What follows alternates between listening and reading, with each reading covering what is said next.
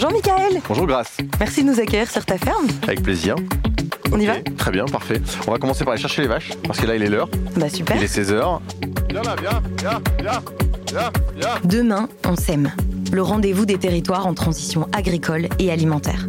Je m'appelle Grace Leplat et avec l'association Bio en Hauts-de-France, le groupement régional de l'agriculture biologique, je vous emmène à la rencontre des élus locaux, des agriculteurs, des acteurs engagés dans les territoires qui répondent aux défis agricoles et alimentaires des Hauts-de-France.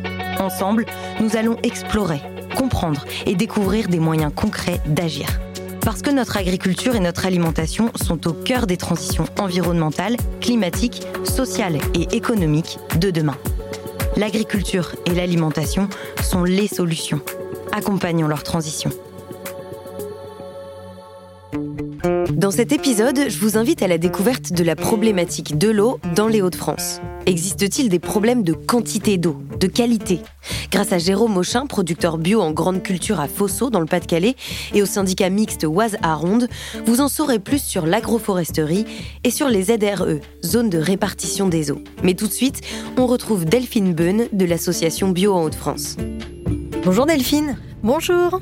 Delphine, tu gères les problématiques de l'eau, le sujet de l'eau depuis euh, de nombreuses années maintenant, c'est ça? Oui, il y a une dizaine d'années.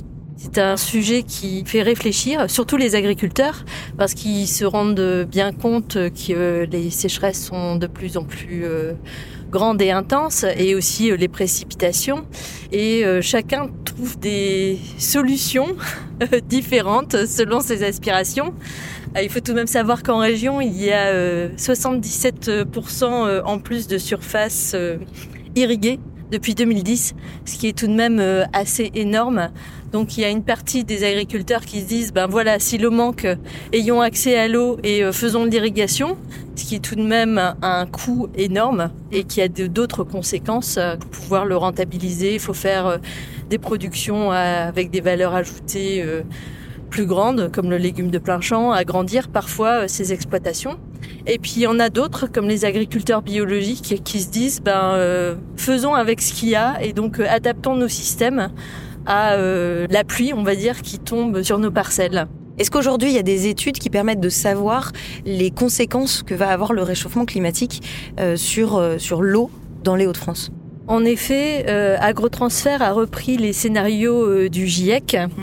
Ils ont fait des euh, projections pour voir ce que ça allait donner, donc sur la température, la pluviométrie, l'évapotranspiration, et on peut. Enfin, leur résultat, c'est qu'en moyenne, il y aura moins 52% du bilan hydrique à l'échéance 2050. Donc c'est euh, la différence entre ce qui va tomber, ce qui va être évaporé et autres. Et là aussi, euh, les réponses du monde agricole, elles sont euh, différentes.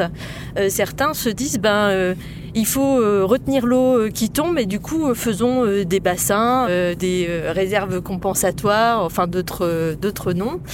Et en fait, la grande chance qu'on a tout de même en région, c'est qu'on a euh, un sous-sol crayeux qui est un réservoir naturel euh, d'eau.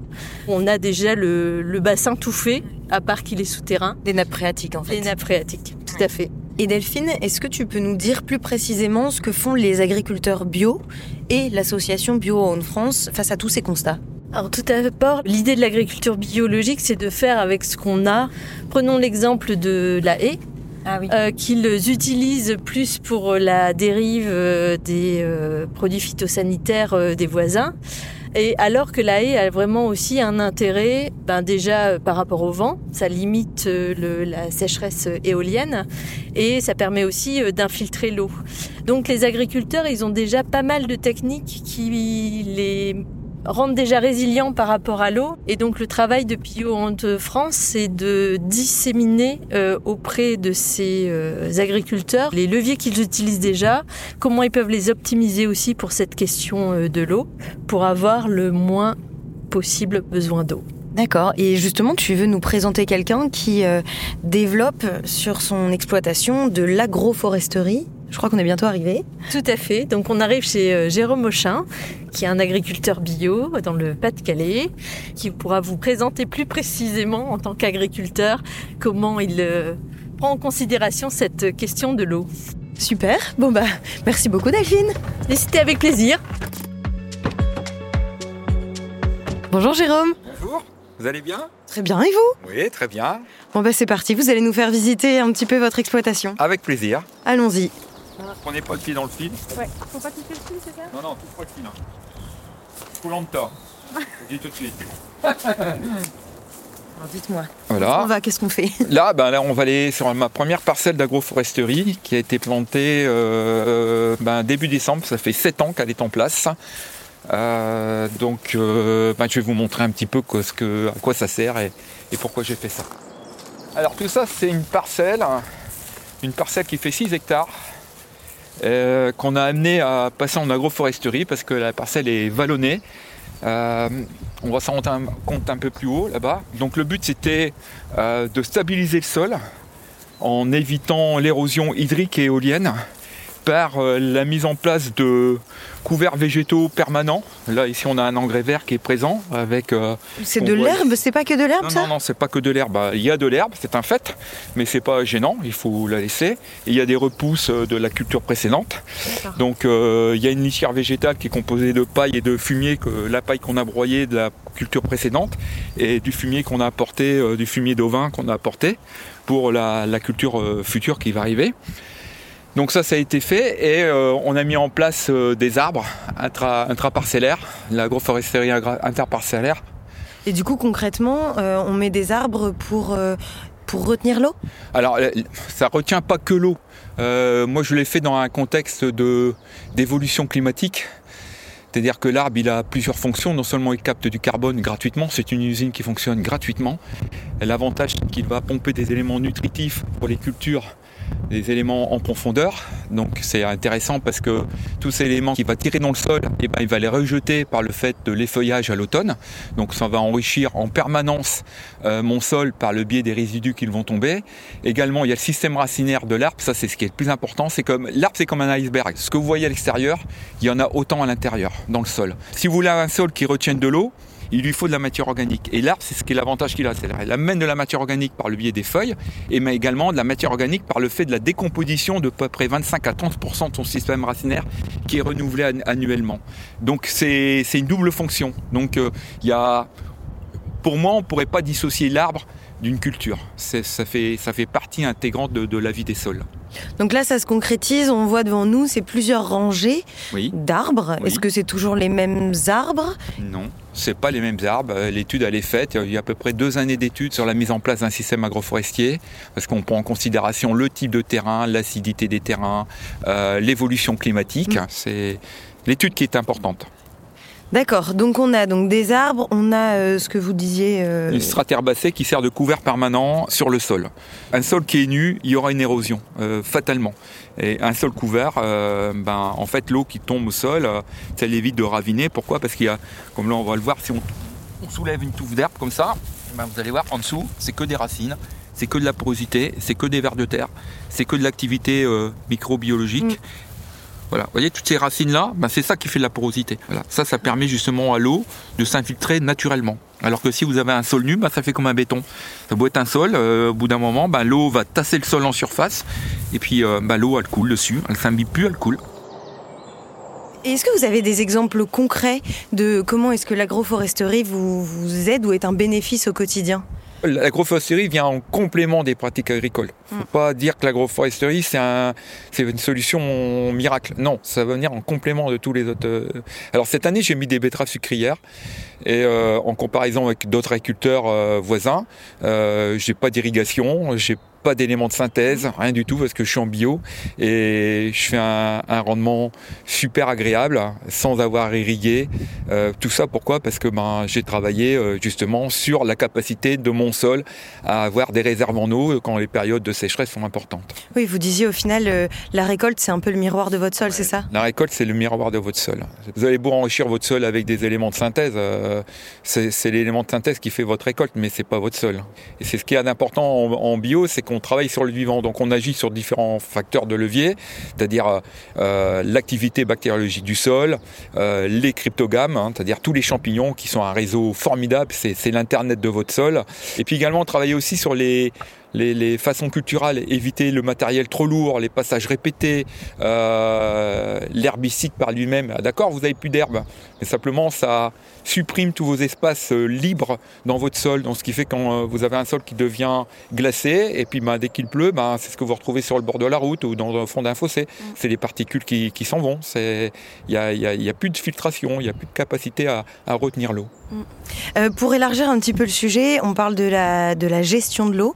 Euh, on va le voir à la fin de ce podcast. On va aller euh, notamment dans l'Oise où euh, c'est une ZRE, donc où il y a un, manque de quantité d'eau par rapport aux besoins. on parle là de quantité. Est-ce qu'il y a aussi des problèmes de qualité?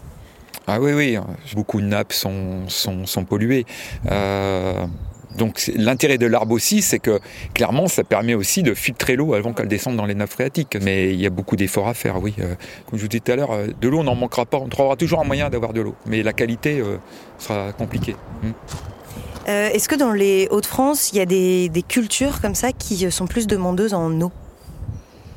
Oui, oui, il y a des cultures plus demandeuses en eau. Euh, l'exemple type, c'est la pomme de terre et même la betterave sucrière. Mais moi, je produis de la pomme de terre et, je me satisfais du rendement que je fais euh, parce que j'arrose pas et j'ai surtout pas envie d'arroser. Euh, le, tout, c'est se dire quelle limite je me fixe pour justement éviter la problématique des années futures. Merci beaucoup, Jérôme. De rien, avec plaisir. Pour aller plus loin, j'ai rencontré Marie Anguenot, chargée de mission SAGE, et Sébastien Deschamps, directeur du syndicat mixte Oise-Aronde de la communauté de communes du bassin de la Ronde. Bonjour Sébastien, bonjour Marie. Bonjour. Bonjour. On est ici sur le bassin de la Ronde, le bassin de la Ronde qui est classé en zone de répartition des eaux. Est-ce que pour commencer, vous pouvez nous expliquer ce que ça signifie? Euh, Une ZRE, c'est un, territoire qui a été défini par les services de l'État, parce que sur ce territoire, il y a une tension quantitative qui est persistante. Et cette tension quantitative, elle peut s'expliquer par un conflit d'usage entre l'eau potable et l'irrigation agricole. On se rend compte depuis de très nombreuses années sur ce territoire, on a un cours d'eau qui s'assèche très vite. On a des zones humides qui euh, sont de moins en moins euh, imbibées d'eau, donc de moins en moins humides également. Et puis de plus en plus de prélèvements là où euh, la nappe, elle a du mal entre guillemets à suivre, puisqu'il faut savoir qu'en période estivale, c'est la nappe qui alimente le cours d'eau. Donc sur notre petit territoire de, de la ronde, donc le travail c'est de faire de la concertation et de la conciliation ces différents acteurs pour qu'on puisse travailler ensemble pour assurer en quantité et en qualité de l'eau pour tous. Donc concrètement, dans le domaine agricole, euh, à quoi vous oblige le fait d'être classé ZRE La profession agricole, elle a dû s'organiser en créant un organisme unique de gestion collective. C'est ce qu'on appelle un OUGC. Alors il y en a très peu dans les Hauts-de-France. À savoir que des ZRE, il y en a également très peu dans les Hauts-de-France. Et la, ZRE que l'on a chez nous, c'est une ZRE où on a en fait euh, mis en place des quotas pour l'eau potable, pour l'irrigation agricole et pour les industries. Donc les agriculteurs, ils ont, ils ont dû s'organiser entre eux et chaque année, ces agriculteurs doivent se débrouiller à se répartir le volume qui était attribué par la commission locale de l'eau et ce volume, il doit être attribué par rapport à différents critères qui ont été définis par eux-mêmes. Le fait qu'il y ait des restrictions en eau, est-ce que ça incite à changer les types d'agriculture qui sont aujourd'hui sur le bassin? Ça reste, je pense, à développer avec la Chambre d'agriculture. Par contre, euh, ça les amène à réfléchir sur des méthodes plus résilientes en termes d'irrigation. Et ça, je pense que c'est vraiment le premier sujet à prendre. Voilà, parce que historiquement, il y a eu, comme on l'a expliqué, des bonnes terres et des possibilités, voilà, avec les, industries aux alentours. Donc, on peut pas du jour au lendemain non plus tout révolutionner. Je pense qu'il faut prendre euh, la problématique petit bout par petit bout. Et le premier levier que je pense qui est réalisable, c'est vraiment de réfléchir sur un système plus hydroéconome en eau sur les pratiques d'irrigation. Euh, dernière question, du coup, si un élu local veut se saisir de la question du partage de l'eau sur son territoire, euh, qu'est-ce qu'il peut faire dès demain? La première clé d'entrée, si sur le territoire en question de cet élu, il y a un SAGE, donc un schéma d'aménagement des gestions des eaux, euh, ce qui augure finalement une commission locale de l'eau, donc un petit parlement de l'eau à l'échelle très locale, donc à l'échelle d'un bassin versant. C'est vraiment la première clé d'entrée de discussion et d'échange. Euh, c'est vraiment à cette échelle-là qu'un élu peut faire remonter des informations aux bonnes personnes qui peuvent être euh, chambre d'agriculture, mais aussi comme nous, un syndicat mixte sur la gestion de l'eau, milieu naturel, etc. Donc la première phase, ça a été de mettre tout le monde d'accord et aussi, surtout même avant ça, de mettre tout le monde autour de la table. D'accord. Est-ce que vous pensez que ces restrictions et ces ZRE vont bientôt concerner d'autres territoires dans la région des Hauts-de-France? Qui est une cartographie qui existe déjà en Artois-Picardie. Et on le voit qu'il y a nos homologues de différents sages euh, qui sont visés par ces études qui vont aboutir à l'attribution de volume pour les différents usagers, peut-être la définition de zones de répartition des eaux et assurément la mise en place de PTGE, de projets de territoire pour la gestion de l'eau. Alors un PTGE, c'est quoi? Finalement, on refait un effort de concertation, on prend en compte évidemment bah, quels sont les besoins, quelles sont les ressources, ça c'est du classique. Par contre, on y rajoute un volet social. Donc l'objectif du PTGE, c'est de trouver des terrains d'entente sur la base d'un constat partagé. Ça passe par éduquer les plus jeunes à tous ces gestes qui sont mis en place. En ce qui concerne la partie agricole, il y a d'autres techniques d'irrigation qui sont plus économes, voire, moins 10, moins 15, moins 20% de consommation au moins pour irriguer autrement qu'avec un canon d'irrigation. Et puis il y a aussi un autre volet, euh, d'aller chercher de l'eau ailleurs pour venir injecter dans notre nappe. Ce qu'il faut, c'est qu'on soit dans une notion d'intérêt général. Par contre, qu'on ne vienne pas polluer ni déstabiliser le cycle qui existe naturel de notre nappe sur notre territoire. Merci beaucoup, Sébastien et Marie. Merci à vous. Vous l'avez compris, les Hauts-de-France sont eux aussi concernés par les problématiques de l'eau, un sujet qui touche la population, les industriels et les agriculteurs et qui nécessite consultation et conciliation afin de réussir au mieux le partage de l'eau. Vous avez entendu Jérôme Auchin, producteur bio en grande culture à Fosseux dans le Pas-de-Calais, expliquer le fonctionnement de l'agroforesterie et nous partager sa conviction que la résilience est nécessaire de chaque côté de l'échiquier, producteur, consommateur et politique ensemble pour une agriculture et une consommation saine et sensée. Merci d'avoir écouté cet épisode et rapprochez-vous de l'association Bio en Haute-France. L'agriculture et l'alimentation sont les solutions, accompagnons leur transition.